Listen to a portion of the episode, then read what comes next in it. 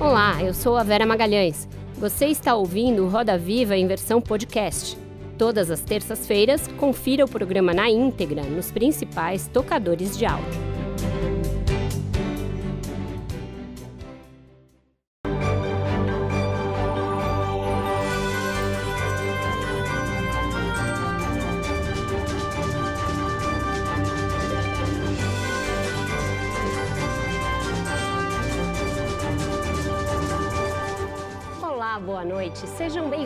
Ao Roda Viva.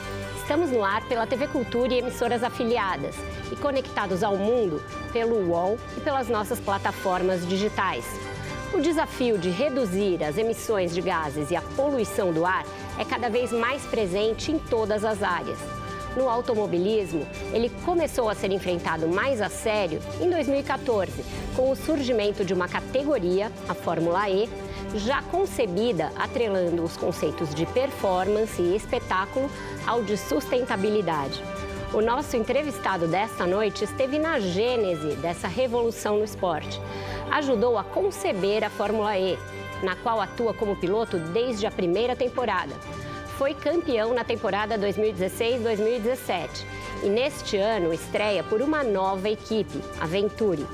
Mas sua atuação vai muito além do cockpit.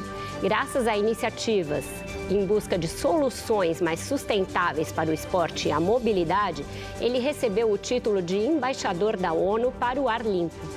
Para discutir todas essas transformações e o crescimento do interesse do público na Fórmula E, cuja temporada 2022 estreia aqui na Cultura no dia 28, recebemos nesta noite o piloto e empresário brasileiro Lucas de Graça. A carreira de piloto da Fórmula E ocupa apenas parte da agenda do embaixador da ONU para a qualidade do ar, Lucas de Grassi. Das pistas de corrida, ele salta para auditórios em diversos países, onde dá palestras sobre a importância de se reduzir os índices de poluição atmosférica, o que pode ser alcançado, entre outras medidas, com os carros elétricos ou híbridos. Em visita a Delhi, na Índia, ele participou de eventos destinados a expor os problemas vividos pela população de uma das cidades mais poluídas do mundo. Em outra frente de atividade, é um dos promotores do Zero Summit, evento que reúne ideias e tecnologias que garantam uma drástica redução dos poluentes lançados pelas indústrias e automóveis. Para entrevistar o Lucas de Graça, nós convidamos Fábio Seixas, comentarista da TV Cultura e blogueiro do UOL, Bia Figueiredo, piloto de automobilismo, Alex Dias Ribeiro, ex-piloto de Fórmula 1 e número 1 do ranking dos pilotos brasileiros de 1973. Renata Correia, jornalista especialista em categorias elétricas e apresentadora do canal do YouTube Renata Correia Oficial. E Wagner Gonzalez, editor e publisher da revista Curva 3. Contamos ainda com os desenhos em tempo real do nosso chefe de equipe, Paulo Caruso. Lucas, boa noite. Muito obrigada por estar com a gente aqui essa noite, ter aceitado o nosso convite. Oi, Vera, eu que agradeço muito pelo convite. Eu assisto esse programa faz muito tempo e é um prazer e uma honra estar aqui. E obrigado a todos por estarem conosco aqui. É muito bom para a gente também diversificar os assuntos, trazer um pouco do esporte para o centro da roda. Eu queria começar te perguntando sobre a temporada 2022. Tem uma série de mudanças aí nas regras para tornar é, a modalidade ainda mais competitiva, ainda mais interessante. Queria que você falasse um pouquinho disso e da sua expectativa com a nova equipe Aventure, depois de anos na Audi. Vera, o interessante do automobilismo como esporte, ele é o único esporte que, que consegue juntar o entretenimento, né, como futebol, como vôlei, entre outros, mas também o desenvolvimento tecnológico. Então, as tecnologias que a gente viu, por exemplo, várias tecnologias que a gente vê na rua hoje, cinto de segurança, espelho retrovisor, turbo, freio a disco, foi inventado no automobilismo, na Fórmula 1, e depois foi para o carro de rua, para aumentar a segurança, eficiência, etc. Airbag, né? Airbag, é, airbag um pouco mais difícil no Fórmula, mas sim, também tecnologias como o airbag é. foram desenvolvidas em, em competições extremas. A Fórmula E, ela foi criada para ser a plataforma de desenvolvimento dessa revolução elétrica que está acontecendo. Ela foi criada em 2012, eu fui o segundo funcionário da, da Fórmula E quando ela foi criada, ajudar a construir a categoria. E a gente tem visto uma evolução muito rápida da tecnologia. Então, você imaginar que a Fórmula 1 tem quase 100 anos, ou corridas de carro a combustão tem quase 100 anos, a Fórmula E tem 7. E do, da primeira temporada para agora, a gente conseguiu reduzir pela metade o tamanho da bateria, aumentar a potência em 70%, e as corridas estão ficando cada vez mais rápidas é, e com uma performance melhor. E esse ano aumenta de novo mais 10% a potência em corrida, e isso gera uma série de complicações técnicas que a gente precisa resolver antes de começar a temporada. É, na primeira etapa, que vai ser na, é, em, em, Riad. Certo. E a nova escuderia, a nova equipe? Nova equipe muito, muito boa. A gente né, já fez os testes de pré-temporada. Eu que fiquei quase uma década correndo. Eu fiz né, Fórmula 3, depois Fórmula 2, fui campeão mundial de Fórmula 3, vice-campeão mundial de Fórmula 2, corri de Fórmula 1 um ano só por uma equipe não tão boa. E depois fiquei 10 anos com a Audi né? Corri nas provas de eh, endurance 24 horas de Le Mans e depois entrei na Audi com a Fórmula E que eu fiquei as, as primeiras sete etapas, sete, os sete anos da Fórmula Sim. E. E agora eu mudei para a Venturi que usa motor Mercedes, o motor campeão do ano passado e a equipe que chegou em segundo lugar ano passado. Então estou bem empolgado que a gente vai continuar competitivo e brigando por vitórias e pelo campeonato mais uma vez. Certo, Venturi não Venturi, já anotei. Alex, por favor, sua pergunta. Eu queria fazer uma pergunta que vem do torcedor não tão fanático, não tão conhecedor das tecnicalidades do automobilismo. Então, eu queria que você descrevesse para gente um carro de Fórmula elétrica. É que chassi que usa, quem são as fábricas e, e falasse um pouco assim para o leitor leigo, seguidor leigo do, do... Quem nunca viu um carro de Fórmula E, um carro né? de Fórmula... Conta é, pra gente. É, na verdade, é um carro de Fórmula, é aquele carro tradicional, né? Fórmula 1, Fórmula Indy, que é o monoposto, só entra uma pessoa no carro com as, né, com as rodas aparentes, é um carro leve e é um carro normalmente que tem a maior performance né, do automobilismo. Então, o conceito é basicamente o mesmo. Num carro a combustão, num carro tradicional de Fórmula 1, você tem o, o carro, o tanque de gasolina, o motor e o câmbio. No carro de Fórmula E, você tem o carro, a bateria, que é muito pesada, chega a 280 quilos de bateria. O motor elétrico, que é muito pequeno comparado com o motor a combustão, é, mas gera uma potência, um torque muito, muito grande. E o motor ligado diretamente nas rodas, então a gente não tem câmbio. Né? Um carro elétrico ele não tem marcha. Ele é como se ele estivesse em primeira marcha o tempo todo. Então, essa é a grande diferença. E daí tem umas tecnicalidades dentro da categoria, que, por exemplo, os carros são iguais para todos, o que muda só é a parte do desenvolvimento do powertrain, do trem de força, uhum. que é o inversor, o motor, é, a redução, enfim, o diferencial. E então os carros são muito mais iguais. A gente tem na, na, na Fórmula E os 24 carros dentro de um segundo na maioria das pistas. Uhum. E cada fábrica envolvida desenvolve o seu powertrain e o chassi é um para todo mundo. Correto. Então a, a, a fábrica, a gente tem é, hoje em dia sete montadoras, sete fábricas na Fórmula E. É, a fábrica compra um chassi padrão, né, feito pela, pela Dallara, e constrói a parte traseira do carro, todo aquele trem de força né, desde o design da suspensão traseira ao diferencial, design do motor, se o motor, se o carro vai ter uma marcha ou duas ou três. No começo a gente tinha carros com diferentes marchas e todo mundo chegou nessa solução que uma marcha é o melhor. Então você desenha o jeito que você quiser. E por que, que a gente fez isso? Porque é, para tentar reduzir o custo e aumentar a relevância da Fórmula E. Ao invés de gastar milhões de dólares para desenhar uma asa dianteira que depois não vai ser usada em nenhum lugar, a gente manteve esse padrão dos carros e focou, o, é, focou a parte técnica para haver desenvolvimento na parte que seja relevante para a indústria comercial. Então, as tecnologias que a gente vê no carro de Fórmula E, em dois, três, quatro anos, vão estar nos carros de rua. E com isso a gente ganha. É, ganha, consegue atrair mais montadoras porque é, o investimento tem um Sim, retorno financeiro depois comercial. Sim, Fábio, de desculpa, Alex, é. preciso fazer rodar tá, a roda, desculpa. depois a tá, gente tá. retoma.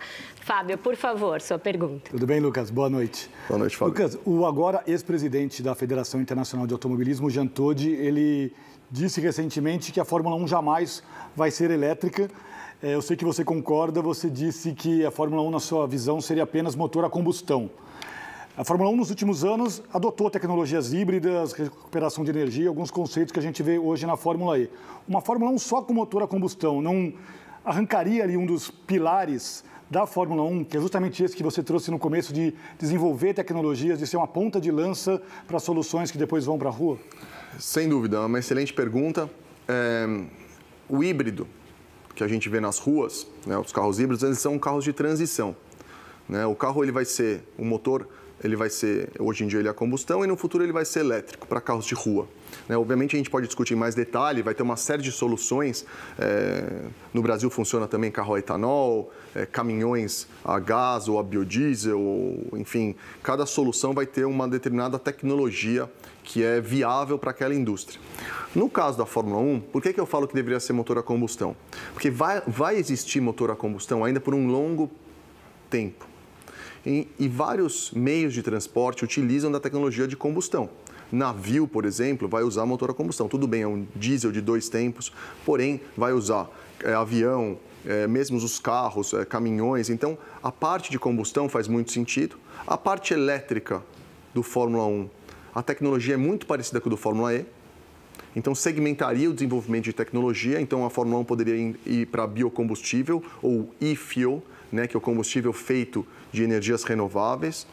É, focaria mais na parte de combustível e menos na parte híbrida para ajudar a segmentar o automobilismo em desenvolvimento de tecnologias que não, que não exista uma, é, uma sobreposição de tecnologia, que a montadora gaste na Fórmula E e gaste na Fórmula 1. Não, segmenta a tecnologia, faz endurance uma tecnologia, Fórmula 1 outra, Fórmula E outra, Rally outra.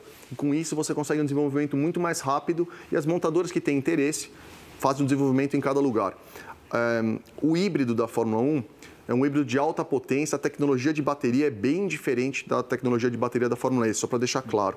É, e também vai ser, utiliz... vai ser, existe um uso, lógico, dessa tecnologia, mas não é a máxima performance. Hoje, um carro não híbrido, se, tivesse, se você pudesse tirar o peso do híbrido do carro, a maioria das, das equipes provavelmente ia escolher um carro sem a parte híbrida, porque no final tira a performance do motor do, do carro como um todo.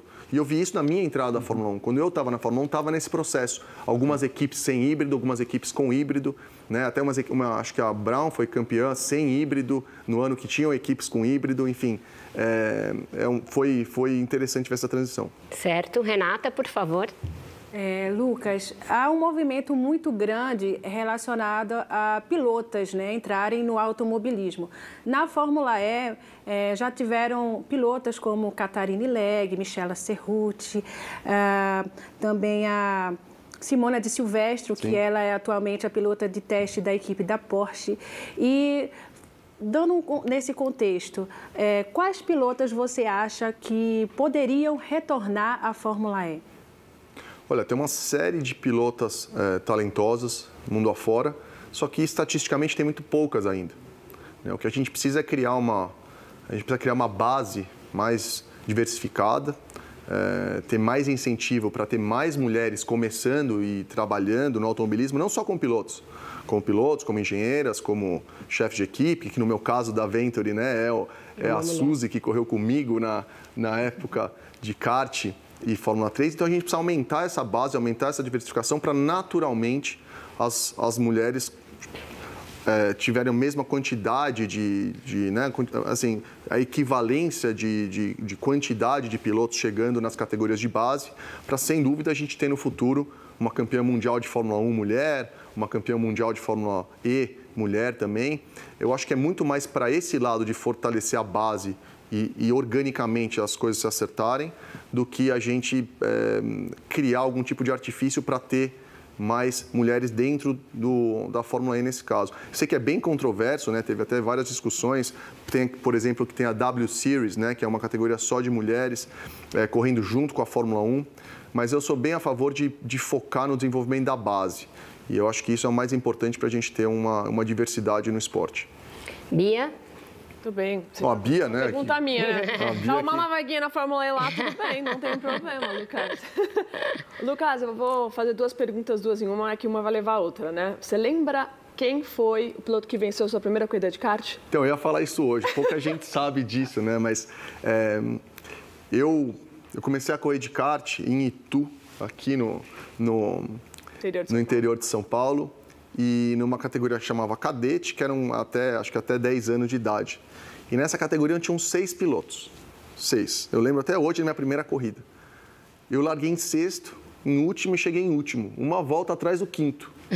E quem ganhou essa prova foi a Bia.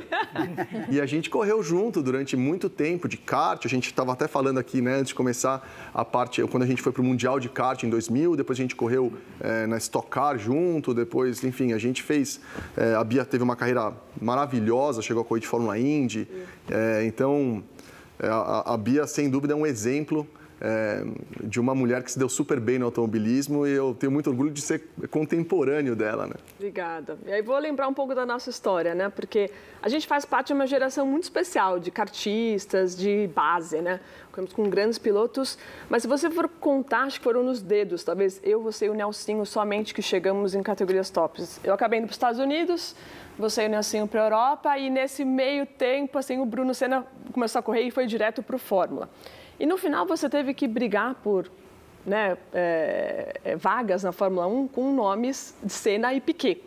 Eu não sei se isso foi a coisa mais difícil para você, né, para chegar na Fórmula 1, e se não foi, qual que, que você entende que foi a maior dificuldade? Isso é uma excelente pergunta, porque todo mundo hoje me fala quando a gente vai ter um próximo brasileiro na Fórmula 1, ou quando vai ter né, o próximo brasileiro campeão mundial de Fórmula E. É, e o automobilismo é um esporte caro, é um esporte que você precisa ter é, uma equipe boa, você precisa ter mecânicos bons, você precisa ter o chefe de equipe bom, você precisa estar na equipe certa. Isso demanda capital, demanda investimento e é um esporte que não é, é ele não é democrático, ele é um esporte caro para você começar é caro e tal. E hoje em dia para chegar nas categorias máximas, é, por por ter esse, esse excesso de custo e as equipes sempre estarem no vermelho, sempre estarem com déficit orçamentário, principalmente as pequenas, elas acabam precisando de patrocínio. Então, o nome ou a, origem, a nacionalidade do piloto pesa muito. Aconteceu esse ano, por exemplo, vai entrar um chinês, pela primeira vez um chinês na Fórmula 1, é, e ele não venceu a Fórmula 2. O companheiro de equipe dele que venceu a Fórmula 2 não subiu para a Fórmula 1. E justamente por causa disso. Então, a gente vê vários casos, né? não, é, esse é, não é o único caso. Então, de novo, é, se a gente conseguir acertar essas contas do automobilismo, eu acho que aumenta a probabilidade dos pilotos talentosos, realmente não os que têm maior orçamento, mas os mais talentosos conseguirem subir. E no Brasil, melhorar a base, né? melhorar, usar os incentivos, as leis que a gente tem disponíveis, as empresas que a gente tem que apoiam o automobilismo para conseguir consolidar uma base. E é essa briga, você precisa de infraestrutura, você precisa de pista, que é caro construir, é, a maioria no incentivo público-privado hoje em dia que é construída, é, e você tem né, algumas leis, tipo Lei Rouanet, que acaba enquadrando, mas mais ou menos dentro do esporte do automobilismo, porque ela não foi realmente feita para isso. Mas, enfim, o que a gente precisa é desenvolvimento de base para a gente ter os pilotos mais tops no, no, no mundo inteiro. Wagner, sua pergunta. Lucas, a gente sabe que você é um dos poucos pilotos que, além de andar bem na pista, você tem uma visão muito, uma visão empresarial muito forte, muito, muito desenvolvida. Obrigado. Você falou em que é preocupado com a base. Aonde fica o Robocop? Você está tirando o piloto do carro de corrida? E até onde essa categoria do Robocop ela é relevante e até onde ela pode crescer? a Robo Race, né? O, o, o, o Robocop, eu assisti é bastante Robocop quando era criança, é um dos meus filmes favoritos. Mas a, a, a Robo Race é, é, bem nesse sentido que o automobilismo é, o, total investimento no automobilismo, de uma forma geral, em todas as categorias, é o que determina a quantidade de pilotos profissionais que vão ter no automobilismo de uma forma geral. E não é um jogo de soma zero. Então, por exemplo, a gente está tendo um efeito é, muito interessante do Netflix aumentando é, a base de quem assiste, inclusive principalmente nos Estados Unidos, quem assiste automobilismo, isso é uma repercussão para todas as categorias. O futuro da mobilidade vai ser autônomo vai ser de carro autônomo. A gente querendo ou não. Hoje a empresa mais valiosa do, da indústria automotiva não investe um dólar em automobilismo. Zero, nem em propaganda. E é uma, é uma indústria, é uma empresa que vale a Tesla, vale mais quase a soma de. Vale mais do que a soma de todas as outras hoje em dia. Então, assim, a gente precisa, como o futuro vai ser autônomo, e vai ser muito rápido, né, com 5G, é, o V2X, né, que é o Vehicle to Infrastructure Communication, que é a comunicação do carro com o sinal, que é sensores em volta do carro, que é um carro inteligente, é um carro que você vai cada vez menos ser dono do carro, vai usar o carro como serviço, né? o chamado Mobility as a Service, que já é hoje, utilizado hoje em dia pelos jovens, né? que você ter um carro é um passivo hoje em São Paulo. Uma cidade que tem uma infraestrutura, mesmo as cidades europeias, você ter um carro hoje é um passivo. Você precisa comprar o carro, você precisa tirar a carteira de motorista, você precisa pagar o estacionamento, você precisa pagar o IPVA, você precisa pagar as multas, você precisa pagar a manutenção. É muito mais cômodo, você chama no aplicativo, chega o carro, você vai do ponto A ao B e acaba, usa de novo, não quer usar o carro, quer usar o patinete, quer usar a bicicleta elétrica, quer usar transporte público para ir e um, um, carro do aplicativo para voltar. Isso cada vez mais vai ser é, a, a o padrão, principalmente nas cidades, dentro das cidades. E para isso o carro elétrico funciona muito bem. E para isso o carro autônomo vai diminuir ainda muito mais o custo. Então, com a automação dos carros, a gente vai democratizar ainda mais a, a, a mobilidade de uma forma geral. E, o, e isso a gente precisa usar no automobilismo a nosso favor trazer esse capital. A gente tem aí mais de 100 empresas do mundo de autônomos que valem mais de um bilhão de dólares já. A gente precisa trazer esse capital para o automobilismo. Como é que a gente faz isso? Por exemplo, na Fórmula 1, como eu vejo isso acontecer? Pit stop no futuro.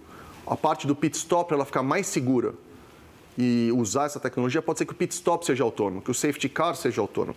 Não necessariamente o automobilismo vai continuar vivendo de piloto. Não é porque o Deep Blue ganhou do Kasparov nos anos 80 que a gente parou de jogar xadrez. Ao contrário, mais gente joga xadrez hoje do que nunca. Então, assim, mesmo que se o carro autônomo, que já está acontecendo, ele já é melhor que a média dos motoristas de longe. Assim, já é muito melhor que a média dos motoristas. Mas quando o carro autônomo for, for melhor que o melhor piloto do mundo, em qualquer condição, na hora que o seu neto ou o meu filho for para a escola, eu vou querer que ele vá num carro que é muito mais seguro do que um carro que depende mas, se o motorista dormiu bem ou não. Mas pensando no automobilismo como espetáculo, né? A gente viu no, na temporada passada de Fórmula 1 a volta daquele interesse, é, daquela emoção.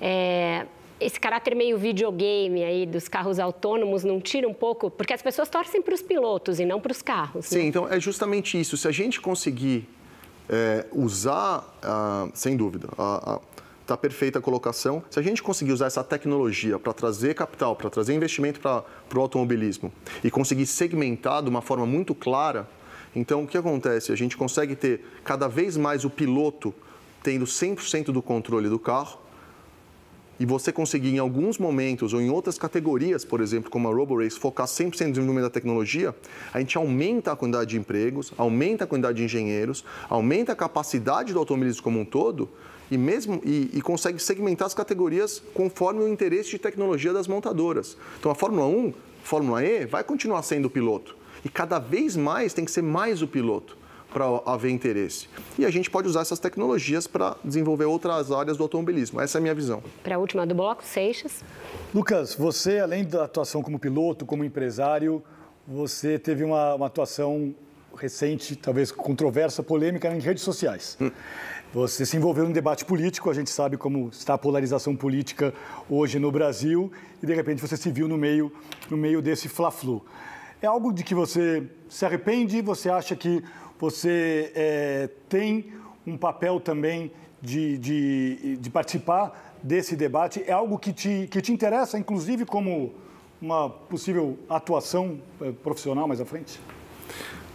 Fabio, eu acho que é, todas as pessoas públicas elas têm um dever ético e moral de tentar melhorar a sociedade da, da forma que elas acreditam que seja melhor possível. Seja dentro do seu esporte, Estou falando isso diretamente para a política, seja dentro do seu esporte ou não. Eu é, nasci no Brasil, cresci no Brasil, minha família, origem italiana, migrou para cá pós Segunda Guerra, meus avós pequenininhos, uma mão na frente outra atrás, e a gente cresceu aqui, então eu devo muito ao Brasil. E eu gostaria de ver um Brasil desenvolvido, gostaria de, de ver um, um, Brasil com menos é, gente vivendo na pobreza extrema. Eu gostaria de ver isso. Né? E a política no Brasil é como se fosse uma, um, é mais do que um dogma ou uma religião, né? E cada vez mais. E a gente está vendo com o aumento de tecnologia, aumenta ainda essa polarização. Então, assim, hoje em dia, eu sou odiado de quem é pró-Lula e eu sou odiado de quem é pró-Bolsonaro. É porque, é, assim, quando eu acho que tem uma ideia interessante de um determinado governo, por exemplo, o ministro Tarcísio, que falou para a gente no Zero Summit, eu acho ele um craque. Ele é do governo Bolsonaro, porém, independente do governo que ele é, ele tem feito um excelente trabalho na infraestrutura.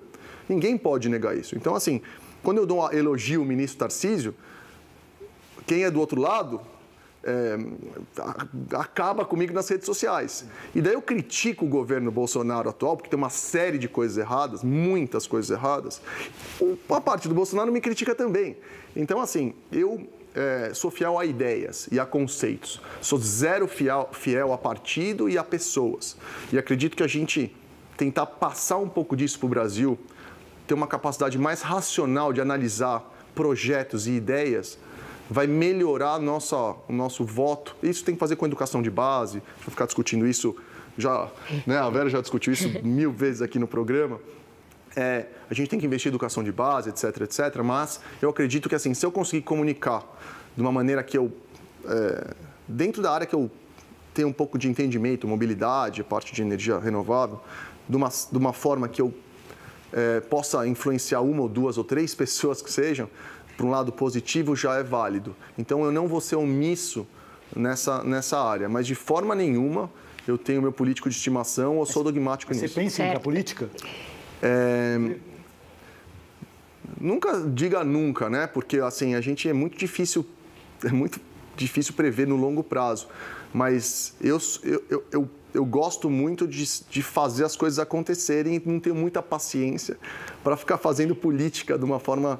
É, então, acho que é mais fácil eu, eu, eu seguir para um, um cargo, se for na política, para um cargo executivo é, dentro da política ou da iniciativa privada. Certo. Então, com isso, a gente encerra o primeiro bloco, vai para um breve pit stop e volta já já com mais Lucas de Graça.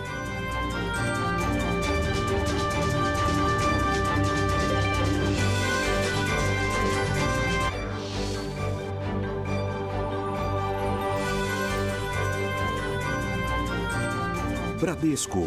Transforme o futuro.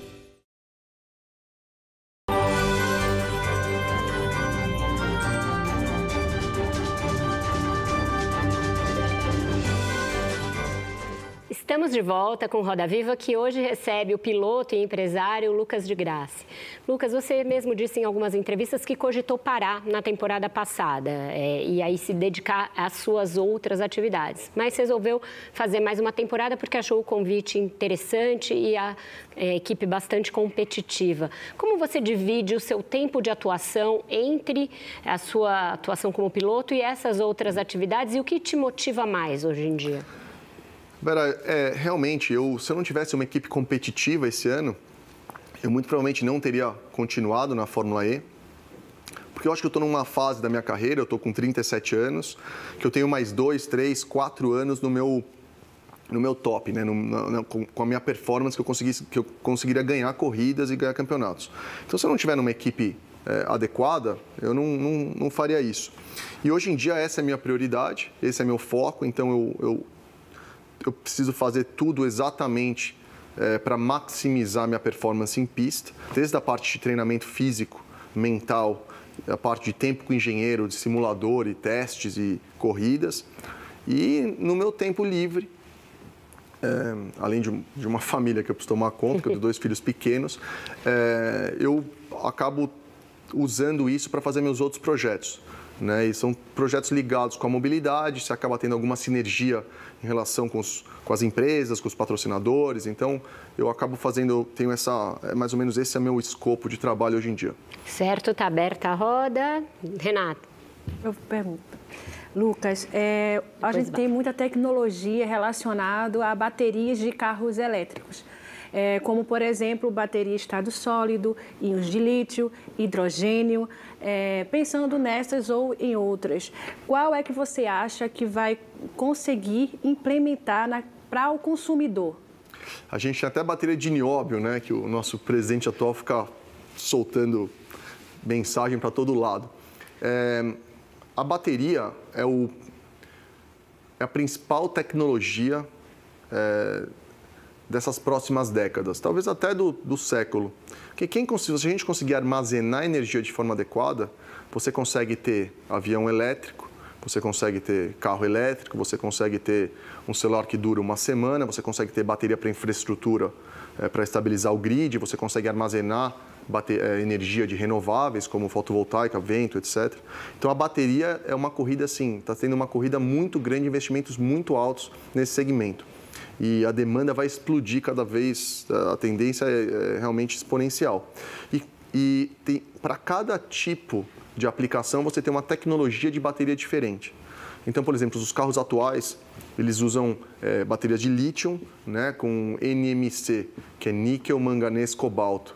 É, os carros da China, eles usam é, lítio com iron phosphate, que é fosfato, fosfato de, de, ferro, que é uma bateria mais barata que deve substituir o NMC para carro comercial, para carro, desculpa, carro privado no, é, e no curto prazo. A gente tem as baterias que tem é, no lugar do, do anodo, que tem o grafite, a gente tem o nióbio, tem óxido de nióbio titânio, o NTO, é, que carrega muito rápido, porém tem uma densidade energética é, menor. Então, para veículos híbridos, a bateria de nióbio faz sentido.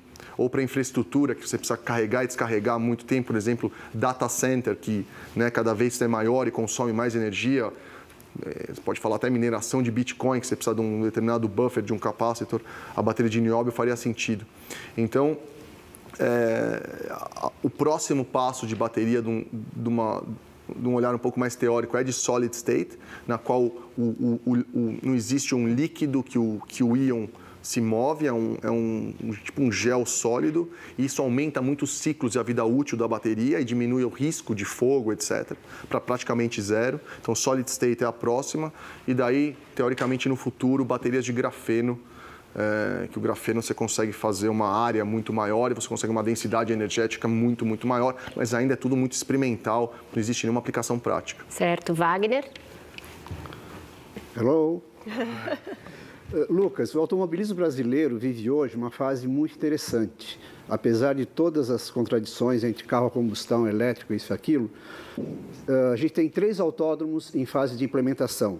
Um em Tremembé, no Vale do Paraíba, um na cidade de Chapecó, vai ser o primeiro autódromo eh, asfaltado de Santa Catarina, e recentemente foi lançado o Parque Novo Mato Grosso, em Cuiabá.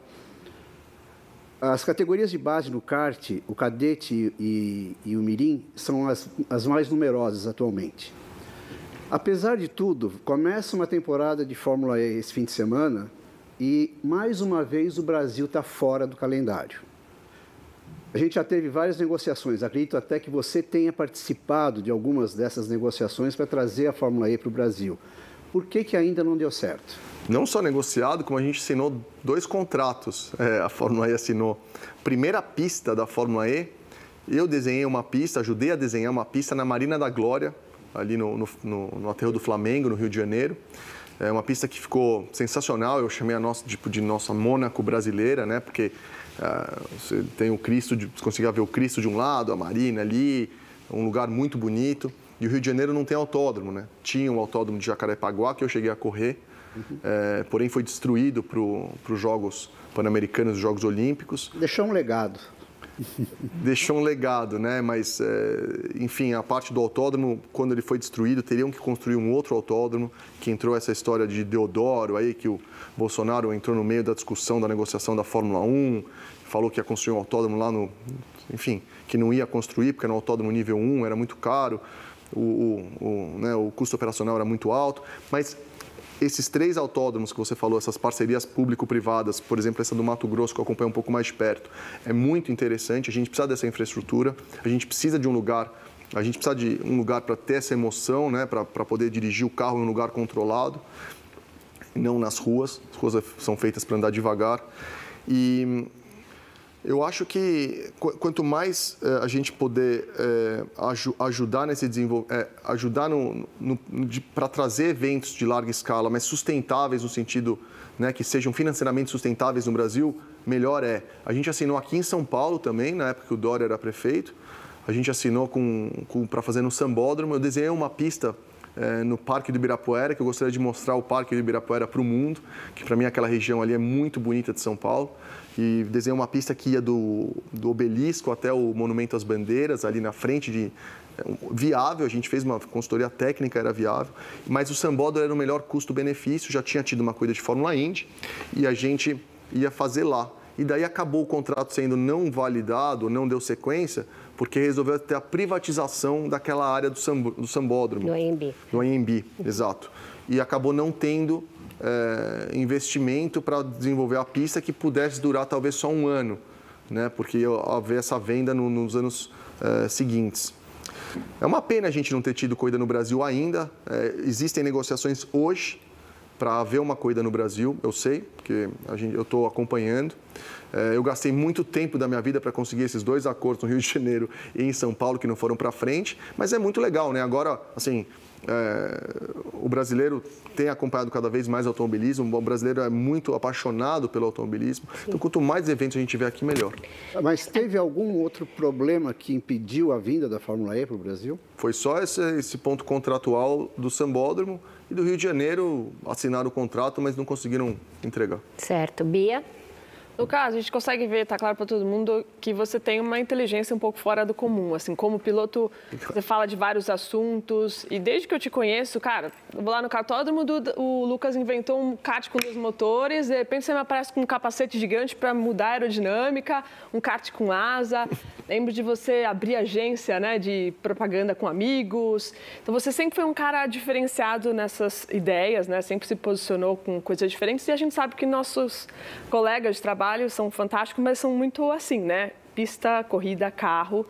E, e assim, essa, esse seu diferencial, né, de como pessoa, carreira, você sempre teve essa visão que você seria um pouco diferenciado? Isso foi acontecendo naturalmente? É, porque hoje a sua vida, né, piloto, empresário, pai de família, se envolvendo em assuntos diversos, super inovadores, que é algo único, assim. Bom, Bia, obrigado e você também. A gente não se elogia muito, porque é competitivo. você também. Não elogiar muito o nosso você também trabalho, tem... mas eh, hoje vale. Hoje você vale. também tem uma visão de negócio muito, é, muito à frente do seu tempo. E eu, eu me inspiro no meu ídolo, que foi porque eu resolvi ser piloto de automobilismo, que foi o Ayrton Senna. Né? Quando o Senna é, faleceu, eu tinha 9 anos de idade. Eu lembro exatamente onde eu estava e lembro exatamente do impacto que o Senna teve é, no Brasil. Quando você tem 9 anos de idade, eu vi aquilo e falei, na época eu nem levava automobilismo tão a sério. Além de perder nas, nas corridas de cadete, eu nem levava o automobilismo tão a sério. Mas eu vi o impacto do Ayrton Senna, o que ele fez pelo Brasil, o, o amor que o brasileiro tinha. E para mim, falei, bom, eu bom, via automobilismo, eu consigo ter um impacto que seja um percentual desse consigo mudar um pouco a sociedade, eu consigo. É, o automobilismo serve como uma plataforma para você fazer outras coisas. Sempre tive essa ideia. Mas para você primeiro gerar essa plataforma, você precisa ter bons, você precisa ter sucesso, você precisa ganhar, você precisa ganhar corrida na pista. Sim. Então eu sempre me sempre foquei muito, né, eu, é, em fazer isso. Minha mãe sempre me forçou a estudar muito. Eu fiz colégio Santa Cruz, que é aqui perto, e depois fiz é, um ano de INSPER economia, daí fui morar fora, tentar correr de Fórmula 3, mas minha mãe sempre falou assim também, é, eu precisava estudar, passar direto, senão eu tinha que parar de correr de kart. Como eu queria correr muito de kart, eu ficava estudando igual um maluco para passar. Então acho que isso serve, é o que eu vou ensinar para o meu filho. Né? Ele, independente do esporte que ele escolher, eu acho que a educação, de uma forma geral, é fundamental é, e faz muita, muita diferença num futuro individual e quando você soma isso, o futuro de uma nação. É uma coisa que o Senna, né, até hoje o Instituto Ayrton Senna foca em educação no Brasil. Eu acho que é algo muito importante que eu tento passar o que eu, os meus pais passaram para mim, eu vou passar para os meus filhos. Eu nem vou falar quantos anos eu tinha na época do Senna, bafa esse caso, por favor, Alex. Eu queria voltar para a corrida. É uma corrida de e-car, tem o attack mode, tem o saving mode, tem o recharging mode. Como é que funciona isso na administração do uso da sua bateria durante uma corrida? Alex, o, o, motor elétrico, por que a gente fala ah, agora tá, vai ter motor elétrico, né, o carro? Porque o motor elétrico, ele chega a uma eficiência de 97%. Uhum. O motor a combustão hoje, de um carro é, comum, uhum. ele chega a 22%, 25% e de um carro de Fórmula 1 chega a 45%, uhum. o motor em si. Então, o motor elétrico é muito mais eficiente. E por que ele é tão eficiente? É, um dos motivos que o carro elétrico é muito eficiente é que na hora da frenagem, ao invés de ele precisar do disco de freio e do freio em si para frear o carro, ele usa aquela energia do carro para gerar eletricidade, igual um gerador da usina de Itaipu ou sei lá, ele, ele usa a energia do carro para gerar eletricidade e carregar a bateria. Isso na Fórmula E é muito importante. Uhum. Então, nas frenagens, da mesma forma que o KERS faz na Fórmula 1, a gente recupera essa energia de volta. Só que a gente chega a recuperar um terço da energia total da bateria uhum. durante as corridas. E o carro da geração, geração 3, que vai sair o ano que vem, vai recuperar até 60% dessa energia, porque vai ser 4x4, vai ter dois motores na frente e atrás. Uhum. E então é um, quando você está na corrida de Fórmula E, é um, é um trade-off, né? um, é uma escolha entre o quanto você vai recuperar de energia e quanto isso vai desestabilizar o carro na entrada da curva. Por isso que quando você vê a corrida, a gente está sempre com o carro escorregando centímetros da parede, mas o carro está sempre escorregando porque a gente está sempre tentando acelerar o mais rápido possível e frear com o freio traseiro né, para recuperar o máximo de energia possível. Uhum. Seixas. Lucas, você falou aqui sobre o kart não se apanhava da Bia. Daí você foi para a Europa. 2005, uma vitória fantástica em Macau, né, no, na grande prova que reúne os grandes campeões da Fórmula 3 pelo mundo. E você fez toda a escadinha para a Fórmula 1 direitinho. Em 2005 mesmo você já testou um Fórmula 1 Renault, depois você testou Honda, e aí você chega na Fórmula 1, é, talvez pela porta errada, né?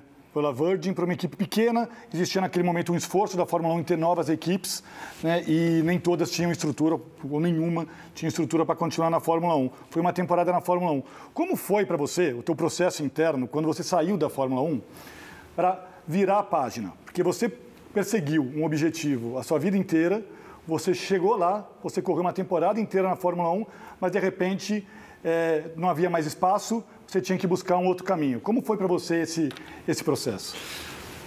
Fábio, acho que talvez seja a primeira vez que eu vou falar isso, eu fiquei muito frustrado.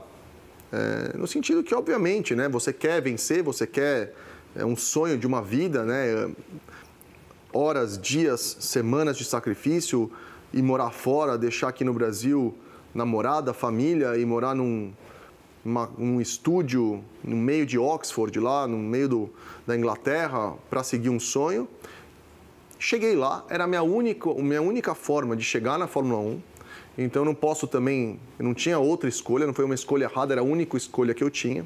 Fiquei um ano lá numa equipe que tinha esse déficit orçamentário, precisava de patrocínio. No final do ano, com os resultados que a gente teve, obviamente, terminei o ano na frente do meu companheiro de equipe, obviamente por motivos circunstanciais, mas terminei na frente do Glock, mas isso não foi suficiente para eu conseguir ficar na Fórmula 1. Eu saí da Fórmula 1, fiquei dois anos relativamente desempregado, fazendo testes para Pirelli, mesmo com Fórmula 1, mas assim, sem estar com uma equipe de verdade.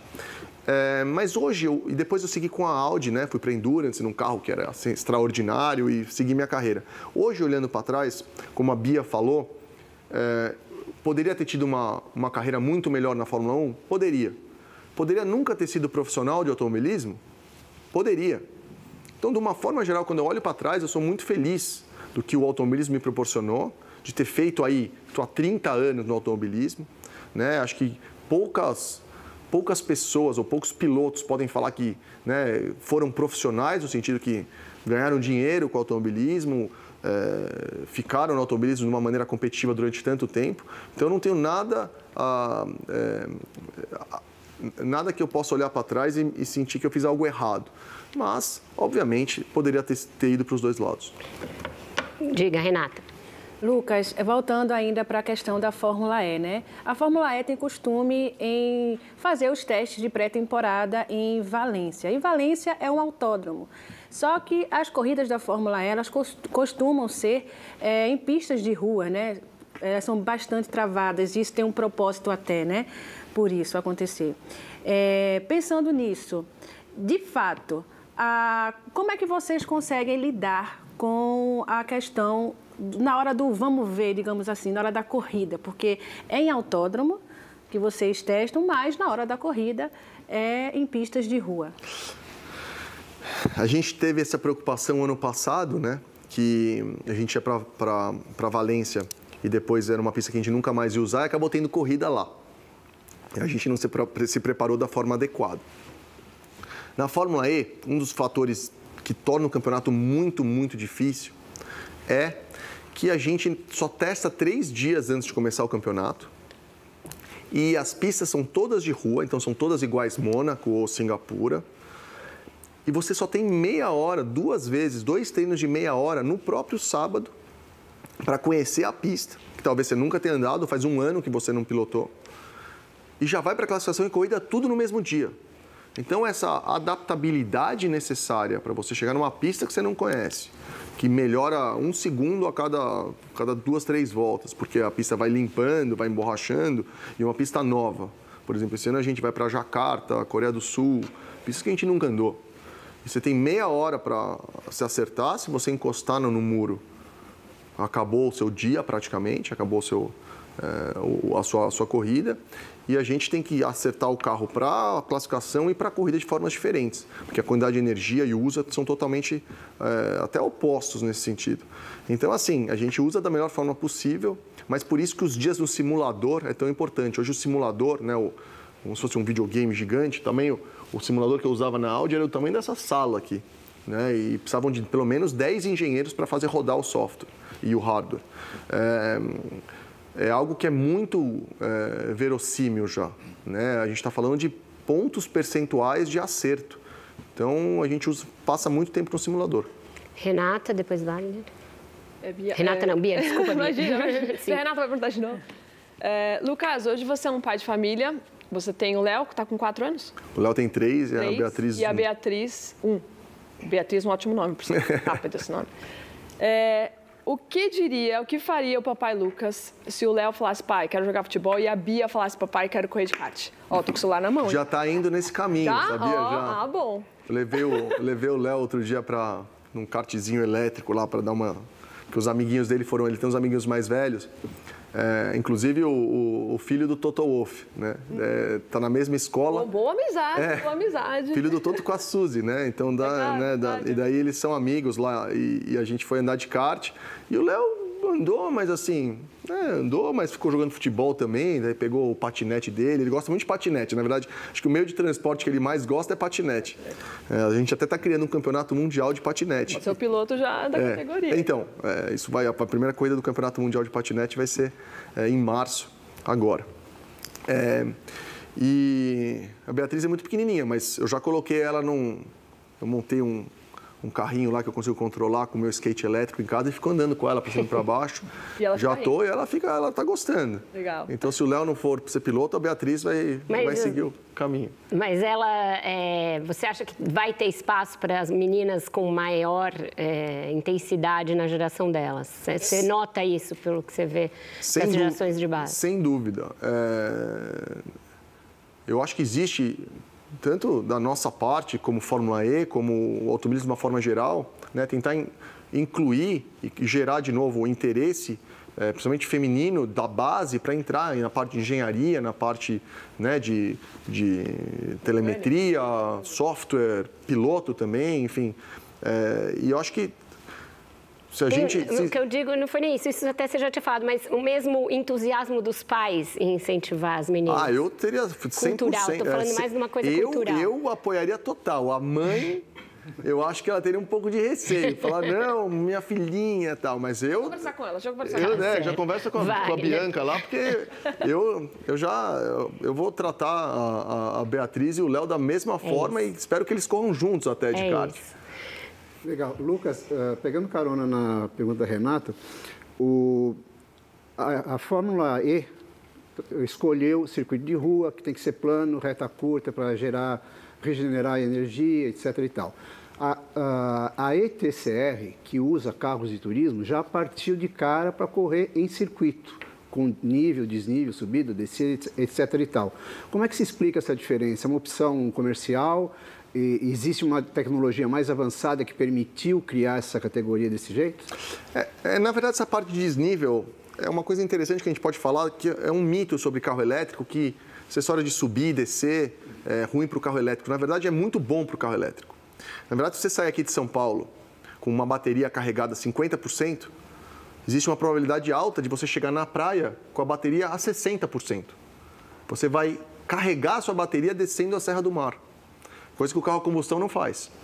Outra coisa que o carro elétrico faz, nos, na cidade, quando você freia entre um sinal e o outro, entre um semáforo e outro, ele carrega a bateria de novo. E a gente corre na mesma pista. Mônaco é a mesma pista da Fórmula 1.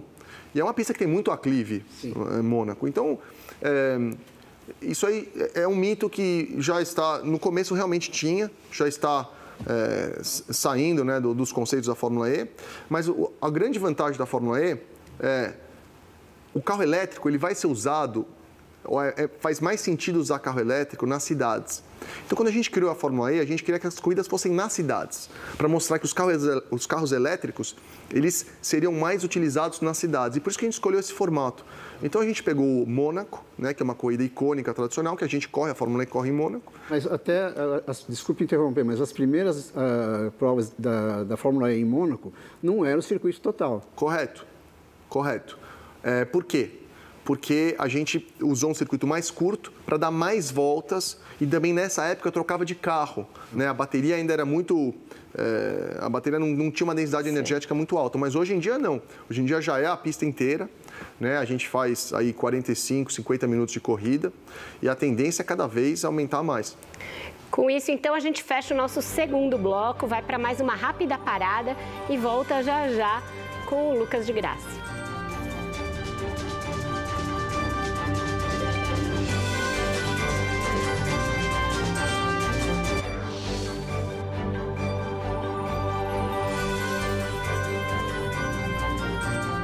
Bradesco. Transforme o futuro.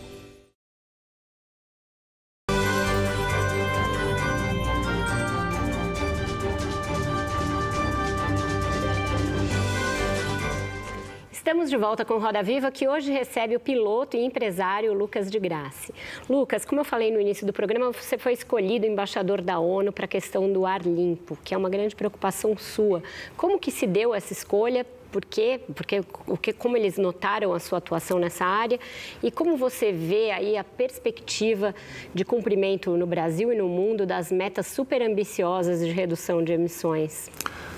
Vera, um dos principais motivos, um dos principais benefícios de um veículo de emissão zero, um carro elétrico, é a qualidade do ar. A gente experimentou isso aqui em São Paulo por outros motivos, mas durante a greve dos caminhoneiros, Uhum. A qualidade do ar de São Paulo melhorou assim, é, foi perceptível.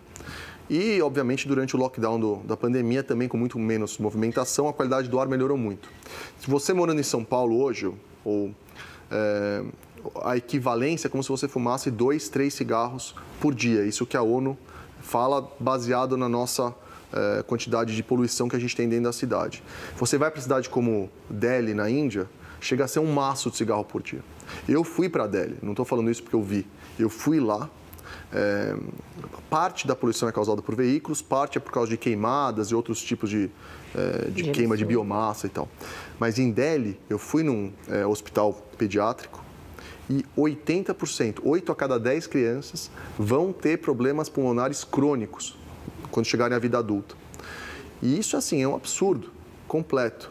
E é algo que se pouco fala. Muita gente fala ah, carro elétrico, aquecimento global, né? O, o, aquecimento global, o carro elétrico, a é, o, o, veículos de, de transporte é, privados, é, individuais, como carro, por exemplo, são responsáveis só por 3 ou 4% da emissão total. Então, por mais que todos os carros fossem elétricos, a gente ainda tem 97% de outras eh, fontes, por exemplo, produção de energia, produção de alimentos, construção, eh, indústria, enfim.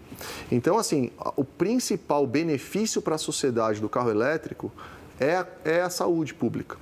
O que o SUS eh, iria economizar, o que o Estado brasileiro ia economizar com doenças cardiovasculares e pulmonares reduzindo drasticamente, ou melhorando a qualidade do ar, ou reduzindo os poluentes, ia ser muito grande. E é isso que eu resolvi fazer com a ONU. É, a gente teve uma conversa, todo mundo só fala de aquecimento global, e eu falei, não, olha, a gente tem que realmente falar desse outro lado do, do, do veículo elétrico, que é muito importante.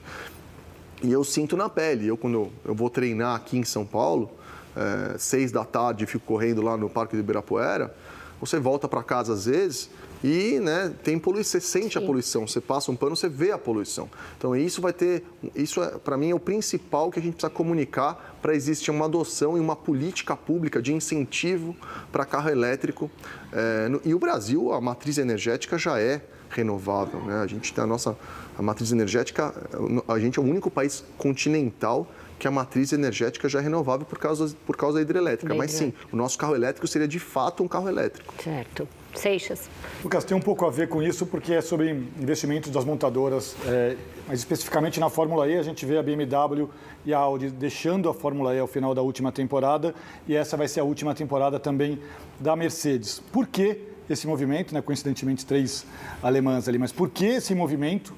Se preocupa a categoria e tem mais gente chegando para ocupar esse espaço? Sem dúvida preocupa, sem dúvida é um, é um movimento é, sem um porquê, porque né, a própria Audi, a própria BMW e a própria Mercedes já definiram prazo para a produção dos veículos a combustão.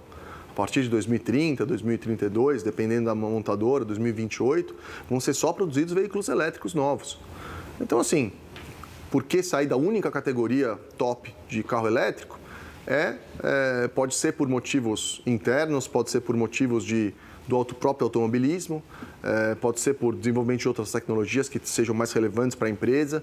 É, não ficou muito claro para essas montadoras o porquê é, elas saíram, mas realmente, para a Fórmula E a gente vai precisar de outras montadoras, já tem várias olhando essas vagas que vão aparecer. E eu espero né, que a categoria continue crescendo para a gente continuar desenvolvendo essa tecnologia. Até porque tem o veículo geração 3, que você falou, e depende da chegada de investimentos. Sim, o, a, o veículo geração 3 vai acontecer, mas é, realmente fica mais complexo. Um carro com tração nas quatro, vai para 800 cavalos, é, muda o nível da categoria de novo. Né? O próximo carro de, vai acelerar tão rápido ou mais rápido que um Fórmula 1 em termos de aceleração. Então, assim, vai ficar, vai precisar de montadora, sem dúvida. Alex. Carros elétricos consomem eletricidade. Hum. É, de onde virá a eletricidade para uma suprir em alta escala uma demanda enorme quando tiver 90% de carro elétrico no mundo? Essa é uma excelente pergunta, Alex. E é, o Brasil, a gente está passando por um momento é, crítico, porque a gente teve uma seca muito grande no Brasil esse ano. A maior seca, acho que em 91 anos, do, centro e sudeste, de acordo com meus colegas do agro, que eu conversei no Zero Summit. E a nossa matriz é hídrica. Nossa matriz é de hidrelétrica. 72% da produção de eletricidade é hidrelétrica. E o Brasil está numa posição muito favorável quando a gente fala de fotovoltaico. Hoje em dia, o fotovoltaico, em determinadas regiões geográficas, já é muito mais, já é, já é melhor e um custo menor do que fontes, term, do que fontes fósseis é, como gás ou geração termoelétrica diesel, ou carvão, por exemplo.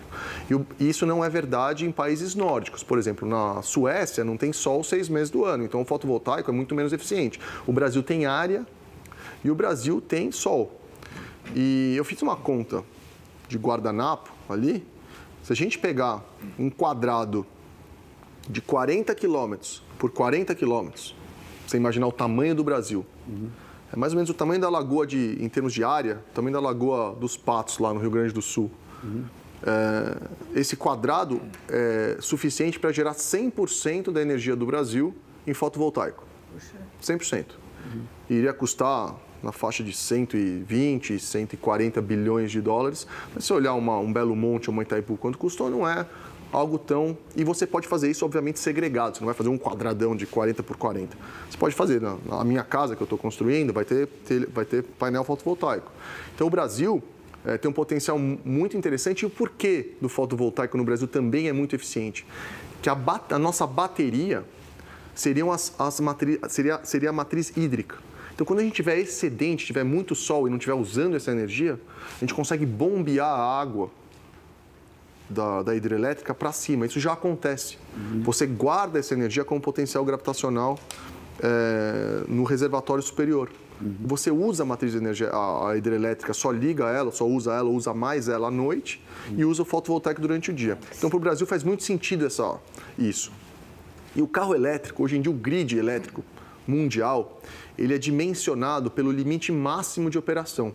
Então, 6, 7 da noite, quando é mais ou menos todo mundo chega em casa e liga fogão, liga tudo, é, o grid ele é dimensionado para isso. Quando a gente tiver carro elétrico, o seu carro elétrico vai ser o seu gerador da sua casa.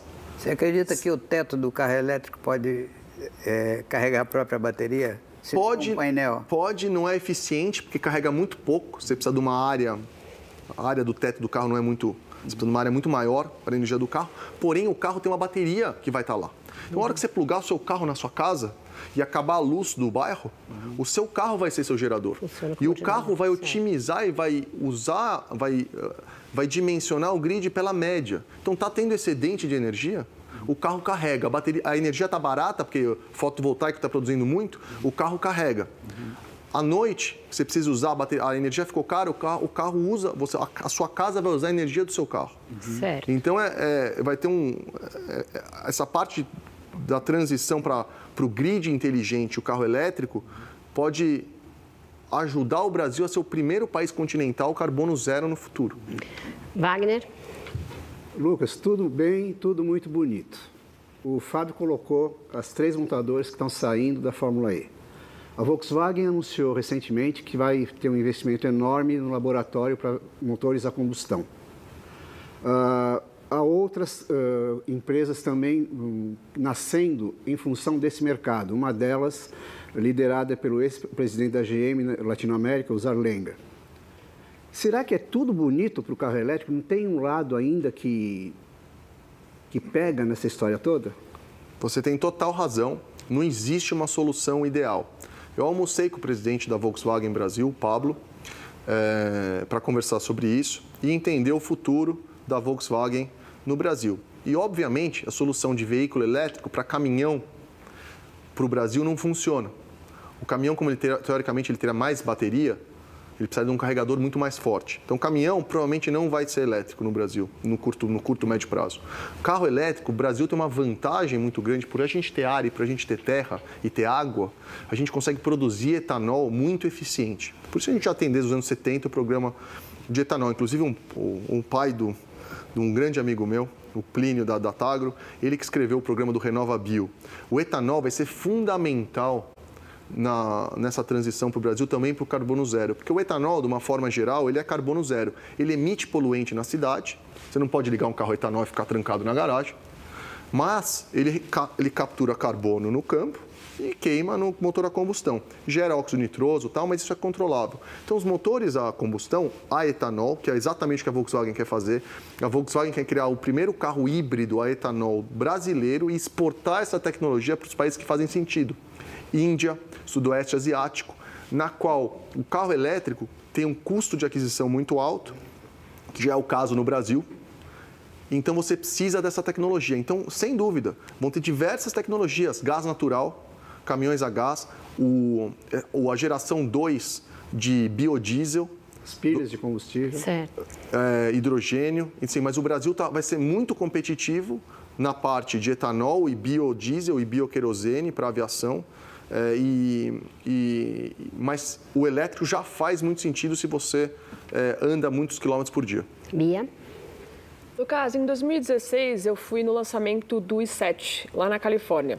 Foi super legal, estava começando essa coisa do carro elétrico, acho que foi um dos primeiros carros elétricos. E eu fiz uma pergunta para o engenheiro da BMW, que era o que, que vocês vão fazer com essas baterias quando elas terminarem a vida delas. Acho que dura, dura por volta de 8 a 10 anos Sim. uma bateria de um carro. E naquela época ele não soube me responder. Ele falou: estamos avaliando. Isso me deu uma dor. Falei, cara, isso, uma bateria colocar num rio polui assim litros e litros, né? Uhum. Hoje as montadoras já encontraram essa solução? É, então, é, existem dois tipos de bateria, só para deixar bem claro. A bateria que você compra hoje é, na loja, no, no, no, quando você vai trocar óleo e tem a bateria lá, ela é uma bateria de chumbo ácido. O chumbo é altamente poluidor e o ácido também. Então a bateria é uma bateria antiga e é, estável, porém muito ruim. Tem as baterias de lítio. A bateria de lítio é 100% reciclável.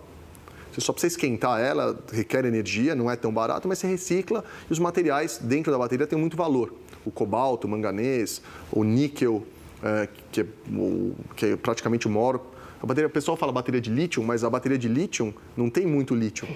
Ela tem muito mais níquel do que lítio. Uhum. Então, assim, os materiais é, são bons. As baterias são feitas para durar mais ou menos 3, 4 mil ciclos que vai dar a vida útil do carro, que é mais ou menos 10 anos, como você bem colocou. Depois disso, você consegue tirar a bateria do carro e colocá-la na infraestrutura por mais 10 anos. Ela não vai ter 100% da capacidade de carga, igual o seu celular, depois de um determinado tempo ele não consegue carregar tanto, ou ele carrega mais devagar tal. Vai acontecer a mesma coisa com, é, com as baterias do carro, mas você vai conseguir tirar e colocar na infraestrutura, porque na infraestrutura não interessa o peso dela, você consegue colocar Infraestrutura, como você disse, seria o quê? É, casa? É, hospital, casa, sistemas de é, subestações elétricas, enfim, você pode usar para isso. E depois disso você vai reciclar as baterias. Na verdade, está tendo uma demanda, falta é, oferta de bateria de segunda vida hoje. Eu conversei com o presidente da Audi Brasil, com o Johannes, ele falou, hoje em dia o pessoal vem para a gente pedir bateria de segunda vida dos carros. E não tem ainda, não tem carro suficiente elétrico é, velho para conseguir tirar essas baterias de segunda vida. Uhum. Entendi. Então, com isso, a gente encerra o nosso terceiro bloco. Estamos aprendendo um monte aqui sobre carros elétricos e outras tecnologias. Voltamos já já com mais Lucas de Graça.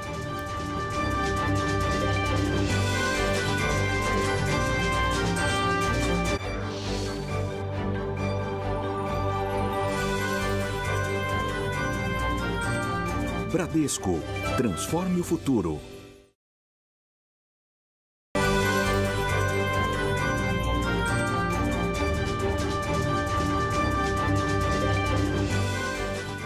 Estamos de volta com Roda Viva e quem faz a pergunta agora ao Lucas é a Renata Correia. Lucas, recentemente, né, mês passado, eu conversei com o outro representante brasileiro da Fórmula E, o Sérgio Sete Câmara, que corre na equipe da Dragon Penske. E uma das perguntas que eu fiz, eu queria até fazer para você também. É, ele falou né, que a questão do grid da Fórmula E está cada vez mais fechado, mais pilotos de outras categorias, como Fórmula 1, por exemplo, estão cada vez mais interessados em correr na Fórmula E. É isso mesmo, Lucas? Cada vez mais está fechado o grid? É, na verdade, o, a, a Fórmula E da mesma forma que a Fórmula 1, é uma das poucas categorias que o grid inteiro são pilotos profissionais que recebem para fazer isso, são contratados das montadoras.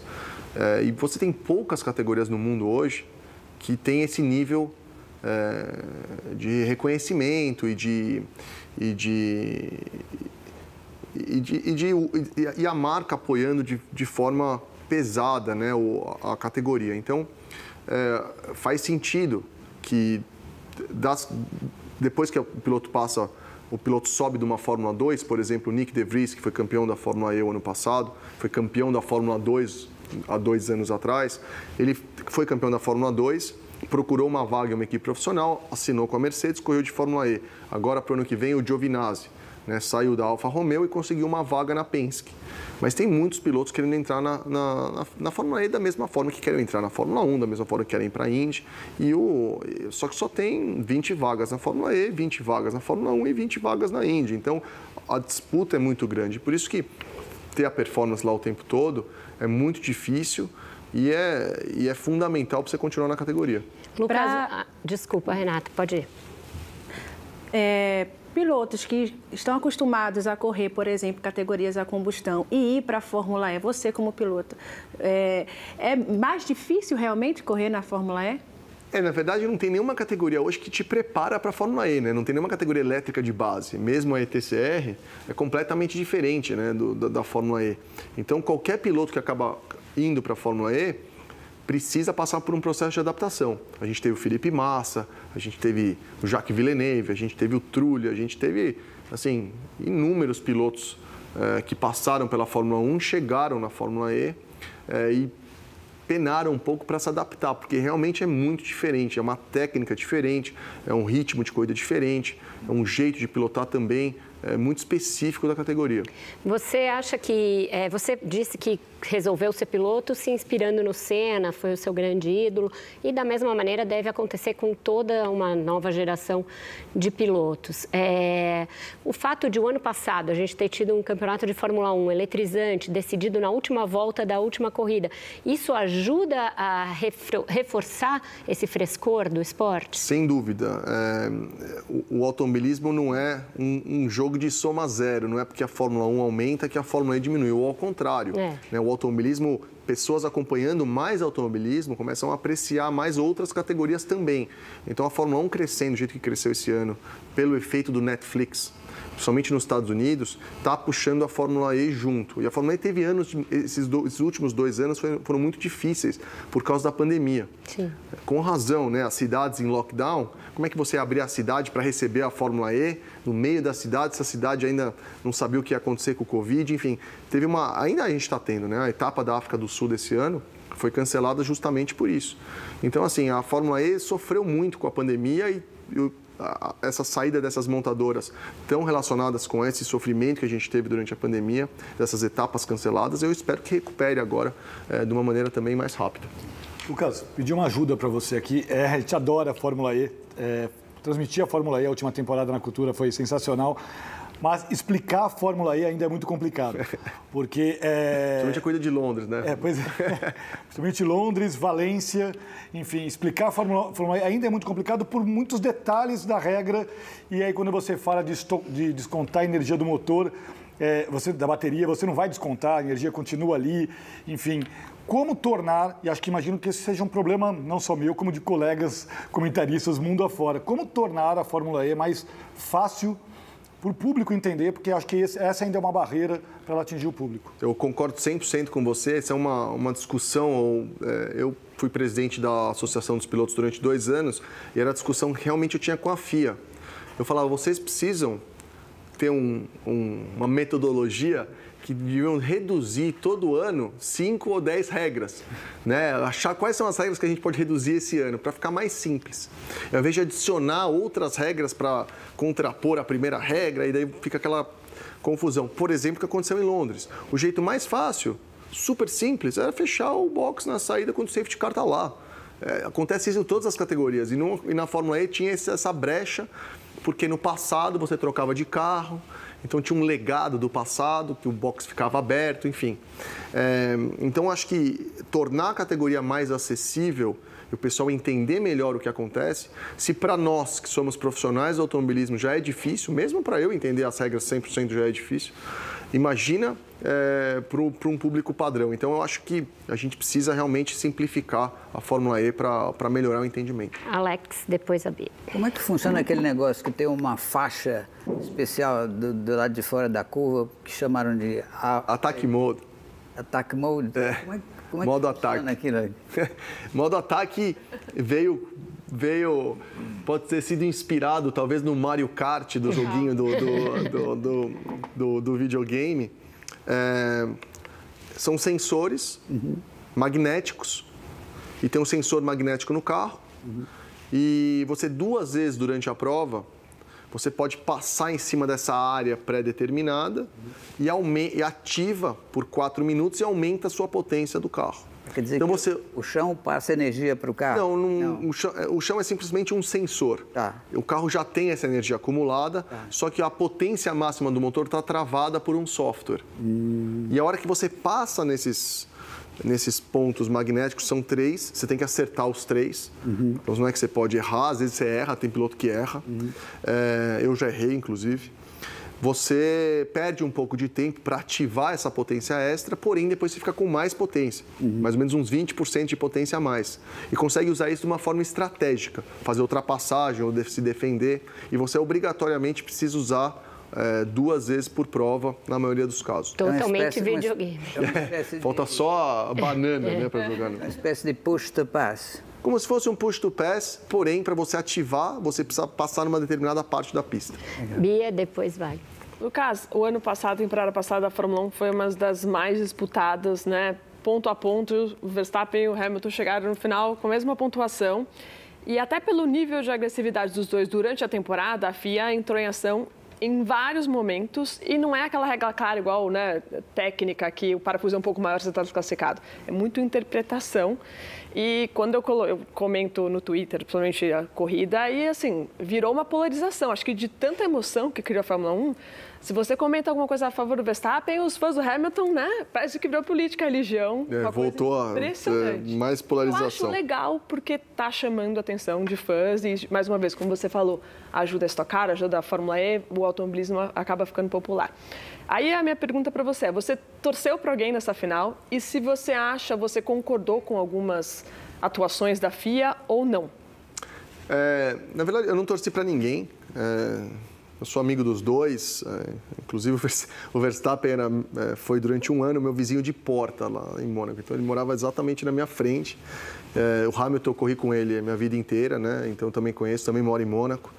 E gosto dos dois, são, eu já tinha falado várias vezes, para mim o Hamilton, se não for o maior piloto da história de todos os tempos, ele é um dos. Em números ele já é, né? Então. É, assim, mas do ponto de vista técnico, assim, é. né? Quando a gente olha, quando eu, eu analisei, quando eu corria com ele, analisava a data, analisava a, a, telemetria, né? Comparado com o Hamilton, assim, ele é um, ele é um, ele é um piloto diferenciado mesmo.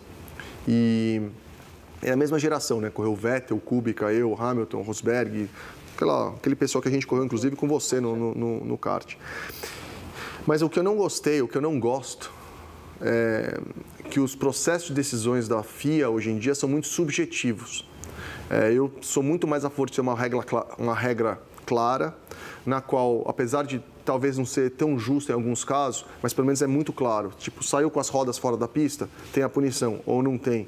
Algo muito mais é, pragmático nesse sentido. Para mim faz seria mais interessante porque daí os incentivos que você tem como piloto é, são alinhados com aquilo. Eu te dou um exemplo muito fácil da Fórmula E.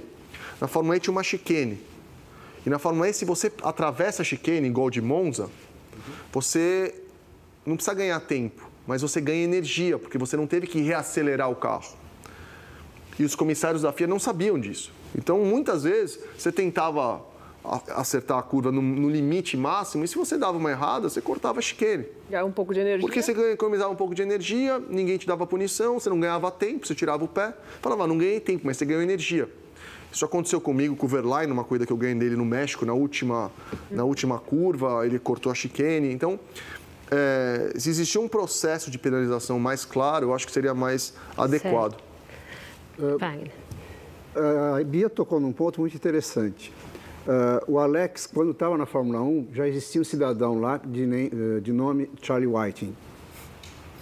O Charlie foi progredindo de mecânico, chefe de equipe, diretor, braço direito do Bernie Eccleston e assumiu uh, o posto de diretor de prova da, da, da Fórmula 1.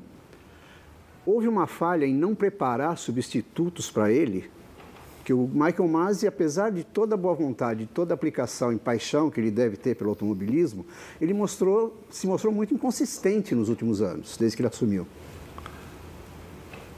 De novo, eu gostaria de tirar a responsabilidade do humano, da, dos, do, dos stewards e do diretor de prova em algumas das decisões. Obviamente, tem decisões que precisam ser tomadas são totalmente dependendo da situação, você precisa analisar a situação. Mas eu acho que o grande problema hoje é que a maioria das decisões são, são tomadas dessa forma. Imagina um jogo de tênis na qual a intenção do ponto definia se a bola era dentro ou fora. Então, ah, não, a esquerda foi fora da linha. Ah, não, mas a intenção dele naquela esquerda era boa, então pode ser que aquela bola esteja dentro. Não funciona. Eu acho que é muito mais você deixar claramente o que é dentro, o que é fora, falando, por exemplo, de track limits, desenho de pista, e daí deixar-os simplesmente para os realmente para os problemas muito grandes a decisão dos Mais stewards depois. Renata. Lucas, voltando para a Fórmula E. É, foi testado em dezembro em Valência né, a questão do novo formato de qualificação. Você e seu companheiro Eduardo Mortara foram muito bem. É, a nova saída é, para quem está vendo em casa a, esse formato de qualificação, vai ser mais atrativo para o público? É um formato diferente, nunca foi testado em automobilismo antes, né? Eles vão dividir em dois grupos, então tem 11, é, 11 pilotos, o primeiro, terceiro, quinto, sétimo do campeonato, etc., no grupo A. segundo, quarto, sexto, oitavo no grupo B. Os quatro primeiros de cada grupo vão formar uma quartas de final igual de futebol, igual de tênis, na qual um piloto vai competir contra um, um contra um, um contra um, um contra um, e daí vai se formar uma semifinal e uma final. Então, acho que vai ser bem interessante do ponto de vista de, do espectador em casa, para a gente também, é um formato diferente, você só precisa ser mais rápido que o piloto que está disputando naquela hora. E foi um sucesso lá em Valência, foi muito bom, a, a, equipe foi muito boa, mas eu acho que muda completamente a dinâmica do campeonato que a gente teve ano passado. Ano passado a gente teve 15, 16 pilotos disputando o título 16, piloto de 24 disputando o título até a última etapa. E esse ano eu acho que vai diminuir bem. Eu acho que vai ser, vai ser muito mais importante você, conquistar pontos etapa a etapa, porque é a consistência é que vai levar o campeonato. Com isso, então, a gente encerra o nosso quarto bloco do Roda Viva, vai para mais uma breve pausa e volta já já para a conclusão da entrevista com o Lucas de Graça.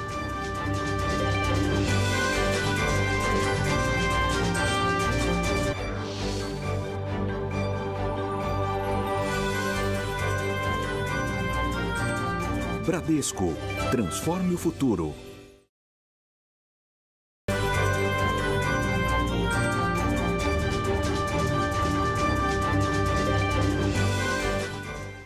Estamos de volta com Roda Viva com Lucas de Graça. Lucas, o fato da é, equipe na qual você vai estrear, a Venturi, ter uma CEO mulher, muda de que maneira a relação é, com todos os, com os pilotos, com os engenheiros? Como está sendo essa experiência com uma liderança feminina? A gente não só tem uma CEO mulher, a Suzy, a gente, nossa team principal, a chefe de equipe, também é uma mulher, a Delfine. É, a Venturi é a equipe que mais trabalha nessa parte de inclusão e teve um resultado muito bom. É, até agora a minha experiência lá foi excepcional. É um, a equipe muito profissional, é, bem focada na execução e na metodologia do, da operação do, do, do, dia da Fórmula E. Então eu acho que a gente, eles mostraram já, já se mostraram muito competitivos no ano passado com Mortara. E esse ano a gente tudo, tem tudo para repetir ou melhorar ainda mais. E essa liderança feminina faz a diferença em algum processo específico, pelo que você compare, não? Assim, não. É, a, a Suzy é super capacitada, né? ela é super esperta, inteligente, então ela coloca, é, de novo, a, toda a parte de organização, de gestão da equipe muito bem feita. E não consigo te falar se por ela ser mulher ou não gera uma diferenciação. Ela, assim, eu trato ela como o CEO da equipe da mesma forma que eu trato todos os CEOs de equipe que eu tive no passado. Perfeito. Seixas. Lucas, é, você falou aqui, você e a Bia já falaram sobre a turma que veio com vocês desde o kart. Né? E, e, sobre a pergunta que sempre vem de a quando o Brasil vai ter um piloto na, na Fórmula 1. O que, que, falta na base hoje no Brasil? A gente vai ter neste ano a estreia da Fórmula 4 no Brasil, com o mesmo carro que corre enfim, em outros lugares do mundo. É, é esse degrau que falta. Muita gente acha que é o kart hoje no Brasil que se tornou proibitivo, que ficou muito caro. É, o que está faltando para que a gente tenha essa linha de produção funcionando melhor? É uma pergunta complexa e que tem várias respostas, né? Tem, tem que melhorar toda a cadeia do automobilismo no Brasil, desde o kart até a produção de até infraestrutura. Mas assim, se for para resumir em uma coisa, precisa aumentar o desenvolvimento econômico do país, para aumentar as chances de outros pilotos é, ou de pilotos que não teriam a capacidade de iniciar no kart, se iniciar, ver que tem talento e daí dar sequência para o automobilismo e chegar é, numa Fórmula 1 ou numa Fórmula E. A gente tem uma, assim, uma quantidade de pilotos, é, comparado com outros países, relativamente altas. Né? A gente teve campeões mundiais é, na Fórmula 1, teve dois campeões na, na, na Fórmula E, eu, o Nelsinho, é, o Nars, eu, o Nelsinho e o Bruno Senna fomos vice-campeões de Fórmula 2. Então, assim, a gente tem um, um, um, legado muito interessante, mas a gente não pode viver de legado. A gente tem que se planejar e, e mudar e, e, ter investimento no, no automobilismo de uma forma geral. Isso vai acontecer quando o Brasil, por exemplo, por que, que o kart é tão caro? Porque o dólar está caro, as peças são em dólar, e então o kart fica muito caro, fica proibitivo, menos gente faz, menos gente vai para o Fórmula. Mas sim, o que você falou, esse, esse passo que a Vicar, né, que a a, Stock Car está fazendo com a, de ter o Fórmula 4 no Brasil, que foi onde eu comecei também com a Fórmula Renault, é, vai ser um passo importante. Alex. Posso ir? Pode. Por que, que a Fórmula E só corre na rua e não no autódromo? A, a Fórmula E só corre na rua porque o conceito, quando a Fórmula E foi criada, era de mostrar os carros elétricos que são é, têm o maior benefício para a população, que são mais, são mais viáveis no centro de cidades, fazer a mesma coisa com a corrida. Então, correr onde as pessoas, né, no centro das cidades, para ter o público no lugar e onde os carros elétricos vão ser utilizados. Certo, Wagner. Você colocou muito bem a, a complexidade da situação de a gente não ter um piloto na Fórmula 1 nós teríamos perdido uma oportunidade de desenvolver tecnologia, abrir mercado, gerar emprego, gerar imposto, se em vez de comprar um Fórmula 4 pronto, desenvolver um carro no Brasil dentro das condições brasileiras? Olha, Wagner, eu não, não tinha pensado nisso, mas é, sem dúvida daria para desenvolver um carro no Brasil. É, eu tentei uma época, tentei não, eu fiz 300 bicicletas elétricas do zero aqui no Brasil. Fiz uma fábrica de bicicleta elétrica e desenvolvi a tecnologia do zero. E foi o primeiro, primeiro, foi o primeiro produto que eu fiz que era tecnicamente difícil de fazer. Apesar de uma bicicleta elétrica parecer simples, ela é relativamente complexa. Fiz uma bicicleta de nióbio e fiquei negativamente surpreso da falta de insumo, de tecnologia e de mão de obra que tem o Brasil. Então, assim, a gente precisa de novo sem dúvida, isso ajudaria muito. A gente precisa ter educação, a gente precisa ter uma política tributária de impostos e de cadeia de produção completamente diferentes que a gente tem hoje. Hoje é mais barato, mais fácil, é mais barato e mais fácil fazer a bicicleta fora do Brasil e montar ela aqui, na Zona Franca de Manaus, que é o que todo mundo faz, do que realmente desenvolver um produto aqui. Então, de repente, desenvolver um carro no Brasil seria mais caro do que trazer um carro pronto. E daí o custo para o piloto ficaria mais alto. Eu não sei a resposta, mas o certo seria a gente ter uma cadeia tributária na qual incentivasse o brasileiro a desenvolver produtos tecnologicamente relevantes e colocar no, no mercado. Um deles, o carro de corrida. Só complementando, recentemente eu entrevistei o Ricardo Ascar, que foi o piloto e construtor do Polar da Fórmula Super V, um carro icônico no automobilismo brasileiro. Ele, eu fiz essa pergunta para ele e ele falou que, que, em seis meses e com capital de um milhão e meio de reais, ele conseguiria fazer o carro. É, dá, dá para fazer, né? Um chassi tubular hoje é relativamente simples. Em fibra de carbono. Ah, no Brasil? É. Interessante. Bom, chassi de fibra de carbono, um chassi tubular revestido com carbono em algumas partes chaves, dá, dá para fazer ter o motor, o motor é relativamente fácil de, de pegar um motor, daria fazer um motor etanol, por exemplo, é, que seria, de novo, é, carbono zero dentro da, é, da situação mais ecologicamente eficiente que um carro de Fórmula 1, daria para fazer isso. É, agora, existe um Tem motivo. Tem incentivo, né? É, precisa ter o um incentivo da FIA, da CBA, da cadeia de produção. Bia. Lucas, você mencionou o Nelsinho é, como um dos campeões da Fórmula E, Fórmula e, foi o primeiro ano e você foi, acho que, no terceiro no ano. terceiro, né? é. É, quando a gente corria de kart, a gente jogava bola depois lá entre os treinos, etc. Todo mundo se dava muito bem, mas acho que em algum momento você e o Nelsinho, essa amizade desengrolou aí, deu algum problema, né?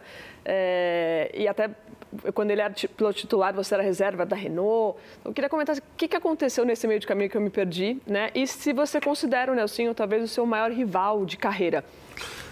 Como você bem falou, no, acho que no bloco 1 ou no bloco 2, né, eu, eu, cresci junto com o Bruno Senna e com o Nelsinho, mais ou menos nas mesmas categorias, né, na, Fórmula, na Fórmula 3, depois na Fórmula 2, depois na Fórmula 1. E o Bruno Senna é um dos meus melhores amigos, né, ele mora em Mônaco até hoje, é, a gente tem um relacionamento super bom, e o Nelsinho não. Né, eu acho que é muito mais pela personalidade, é, como nos momentos que a gente teve algum embate na pista, como aquilo foi é, eu não sou o cara mais fácil de lidar, não, de jeito, pode perguntar para Bianca, minha esposa, não, com certeza ela vai falar isso. Eu não sou o cara mais fácil de lidar e o Nelsinho também não. Então houve um embate muito forte desde a Fórmula 3, quando a gente discutia sobre, né, sobre disputa em corrida, às vezes a gente se batia, ou às vezes um trancava o outro. Na Fórmula E aconteceu a mesma coisa. No primeiro ano a gente disputou o título até a última etapa. Então, assim, houve sempre essas disputas É, o Nelsinho, independente... Isso também é um dos charmes do automobilismo, né? Se não tiver isso, acho que as pessoas nem querem assistir, né? Eu acho que é, é, faz parte, né? Acho que como, como a, a, gente é muito competitivo e acaba gerando esse embate. Mas, assim, tenho respeito por ele no sentido que ele é um piloto talentoso, ele teve é, fases da, da carreira dele que ele foi muito bem sucedido. E apesar de não ter zero amizade, não tenho nada contra ele e acompanho a carreira. Eu acho que também se, de novo, ele tendo o melhor resultado, tendo, ele tem um nome muito forte no automobilismo, que gera um legado. O importante é a gente gerar é, mais, é, mais mídia, mais, é, trazer mais patrocínio, mais empresas para o automobilismo de uma forma geral. Certo, Renata. É, Lucas, hoje os carros da Fórmula E ainda estão menos velozes do que os carros da Fórmula 1, né? É, em qual momento você acha que os carros da Fórmula E podem se tornar mais rápidos do que o da Fórmula 1? Mais rápido tem, tem várias definições para o que, que é mais rápido, né? Mais rápido em aceleração, mais rápido numa, em uma volta, mais rápido em uma corrida inteira. É, para a galera entender que está em, tá em casa, né, vendo, vendo isso aqui, assim, quanto mais, quanto menos tempo é, de, de prova, por exemplo, uma arrancada, hoje os carros mais rápidos do mundo de arrancada, carros de rua, são elétricos já. Quanto mais, então, quanto mais rápido, mais em menor tempo de uso, o elétrico já é mais rápido. Se for muito, precisa de muita potência e muito tempo, 24 horas de Le Mans, Fórmula 1, que são duas horas correndo, ou a combustão ainda é muito mais eficiente. E um exemplo clássico é um avião que voa daqui para a Europa, para os Estados Unidos. Ele não vai ser elétrico nas próximas décadas. A bateria precisa aumentar a densidade energética umas 30, 40 vezes para começar a ser viável né, um avião fazer um voo intercontinental elétrico. Então, para o carro de corrida serve para a mesma coisa. Hoje em dia o pessoal compara muito carro de corrida com carro, carro tradicional, mas na verdade o carro de corrida tem uma relação peso-potência muito parecida com um avião. Então, assim, isso não vai acontecer no, no, no curto prazo. Seixas. Lucas, é, você falou sobre pistas de corrida aqui também e a gente sabe que você gosta de desenhar pista e rabiscar. Qual que é hoje eu acho que essa é uma das grandes críticas que enfim, a Fórmula 1 viveu, a Fórmula E, menos por correr em pistas de rua, mas algumas vezes também. Qual é o principal problema das pistas de corrida hoje? É, o tio que desenha as pistas. e agora tem o filho dele fazendo também. É, o principal problema é que o automobilismo ele é tão inovador, mas quando a gente fala de quando a gente fala sobre automobilismo, a parte de status quo e a parte de nostalgia sempre aparece em primeira mão. Então, as pistas são desenhadas hoje de uma forma é, muito ruim. Daria para desenhar as pistas de uma forma na, na qual você, te, você daria você daria a chance de haver muito mais ultrapassagem, muito mais disputa, com muito mais segurança. Se o, se o desenho da pista não precisasse respeitar algumas, alguns padrões que existem há 50 anos, simplesmente porque na época que os aeroportos da guerra viraram pistas de corrida, foi assim que virou pista de corrida. É, vira, fossem, atua, fossem atualizados, a gente teria designs muito melhores. E, de novo, essa parte de usar a tecnologia para conseguir, por exemplo, é, né, simulador e simulação, para conseguir fazer a pista de uma forma que os track limits não sejam tão evidentes. Lucas, para a gente encerrar o programa, você tem defendido algo que você mencionou aqui, que a gente não aprofundou tanto, esse conceito de mobilidade como serviço. É, como foi, qual o grau de desprendimento que foi necessário para alguém que teve desde pequeno esse fetiche pelo carro, né? E que é um fetiche que existe na nossa cultura do século XX, né? O carro como um meio de status e Sim. de projeção social, chegar a essa conclusão, não, carro não mais, carro na pista, mas no meu dia a dia é, são outros modais.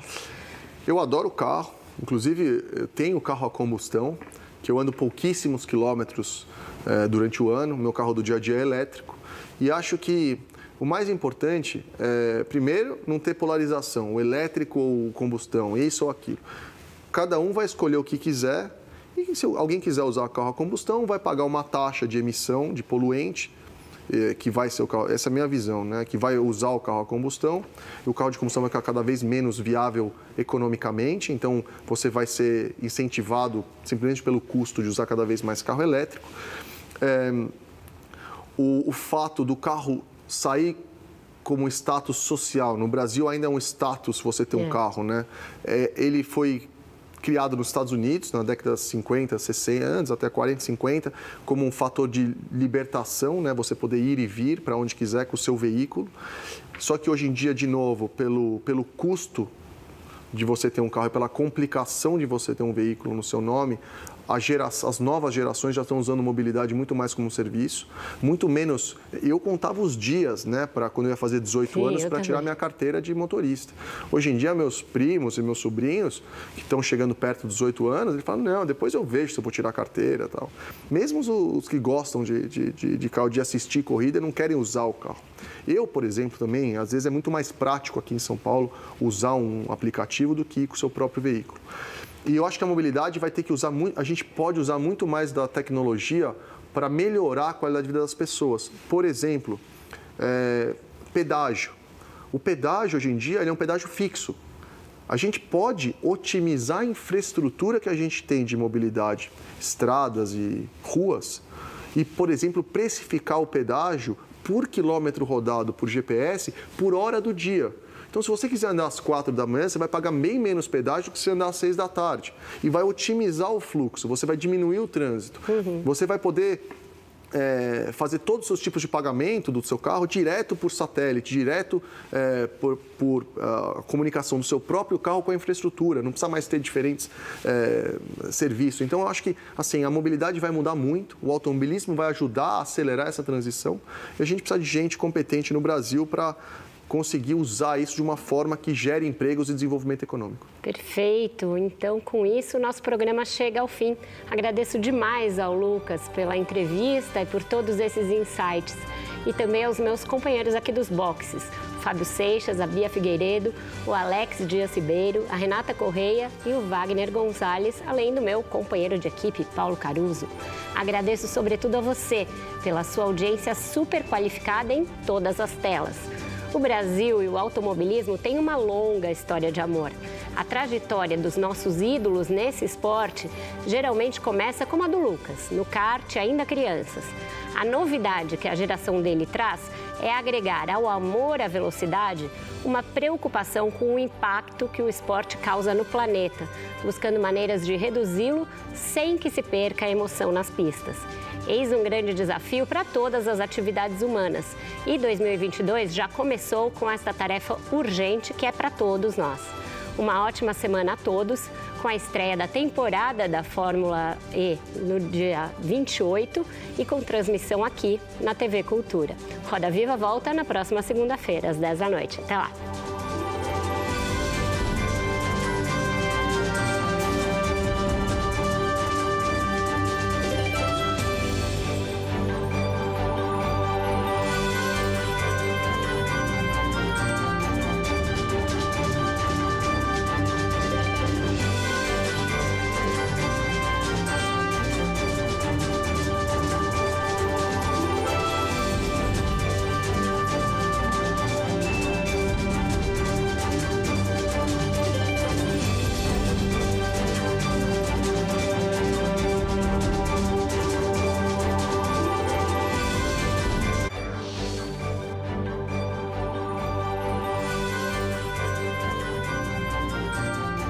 Bradesco. Transforme o futuro.